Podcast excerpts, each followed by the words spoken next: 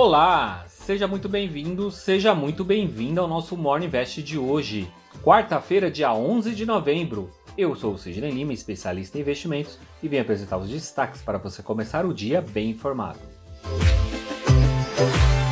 A injeção de ânimo da Pfizer ainda está surtindo efeito. Muitos investidores começaram a olhar para papéis que estavam muito descontados devido à crise do coronavírus. Com isso, o índice Ibovespa avançou 1,50%, aos 105.066 pontos, com a ajuda de Bancões e Petrobras. Das 77 ações que compõem o índice, 41 ficaram no azul. Ao total, foram 39,5 bilhões de reais no giro financeiro. Esta é a sexta alta consecutiva do Ibovespa. E as cinco maiores altas foram Santander subindo 8,10%, seguida por Ultrapar, Petrobras, tanto a ON quanto a PN e Ambev.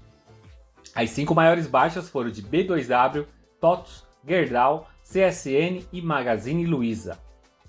A moeda americana ficou basicamente também no 0 a 0, sendo cotada a R$ 5,39. O juros futuro DI ficou assim: DI para janeiro de 2022 subiu 3 pontos base a 3,32. DI para janeiro de 2023 ganha 7 pontos base a 4,88. E DI para janeiro de 2025 dispara 15 pontos base a 6,57. O índice dos fundos imobiliários IFIX avança 0,11% aos 2.806 pontos. A maior alta foi do fundo imobiliário XP Corporate Macaé, que subiu 6,26%. E a maior baixa foi do fundo imobiliário Taiwan, caindo 1,83%. E no noticiário local, a vez foi de mais um capítulo entre o governo federal e o governo paulista sobre a vacina, produzida pelo Instituto Butantan. Após o governador João Dória ter prometido os primeiros lotes ainda para este mês, logo depois a Anvisa resolveu suspender os estudos clínicos da Coronavac. E o presidente Jair Bolsonaro chegou até a dizer nas redes sociais que ele estava correto em criticar a vacina chinesa e ele tinha razão. E isso acarretou várias críticas de outras autoridades. E ontem mesmo, o Instituto Butantan fez uma coletiva de imprensa. O diretor Dimas Covas disse que o evento adverso grave que interrompeu os estudos da Coronavac não tem nada a ver com a vacina.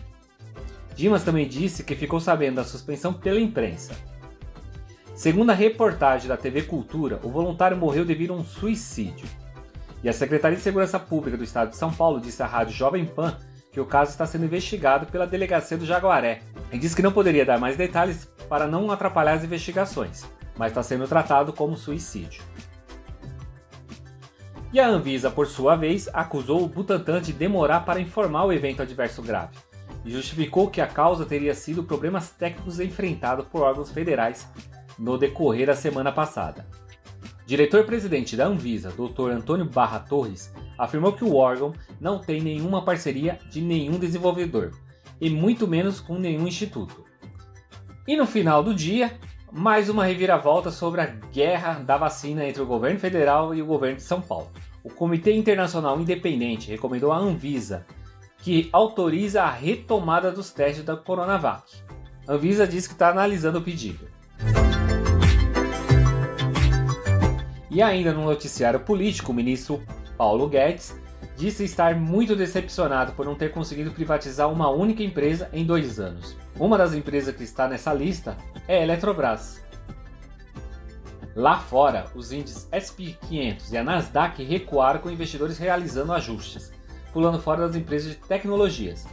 Com isso, caíram 0,14 e 1,37 respectivamente. Apenas a Dow Jones avançou 0,90. E na agenda de hoje teremos na Europa a divulgação do índice de preço ao consumidor. E por aqui, os números de vendas do varejo, além do índice de confiança do consumidor. Nos Estados Unidos, o número de oferta de emprego. Vamos finalizando aqui o nosso Morning Invest desta quarta-feira. Este conteúdo está disponível nos principais agregadores de podcast, como Deezer, Apple, Google e Spotify. Então aproveita e já compartilhe esse conteúdo para mais pessoas. Tenha um ótimo dia e eu te encontro amanhã, aqui nesse mesmo canal. Então, até lá!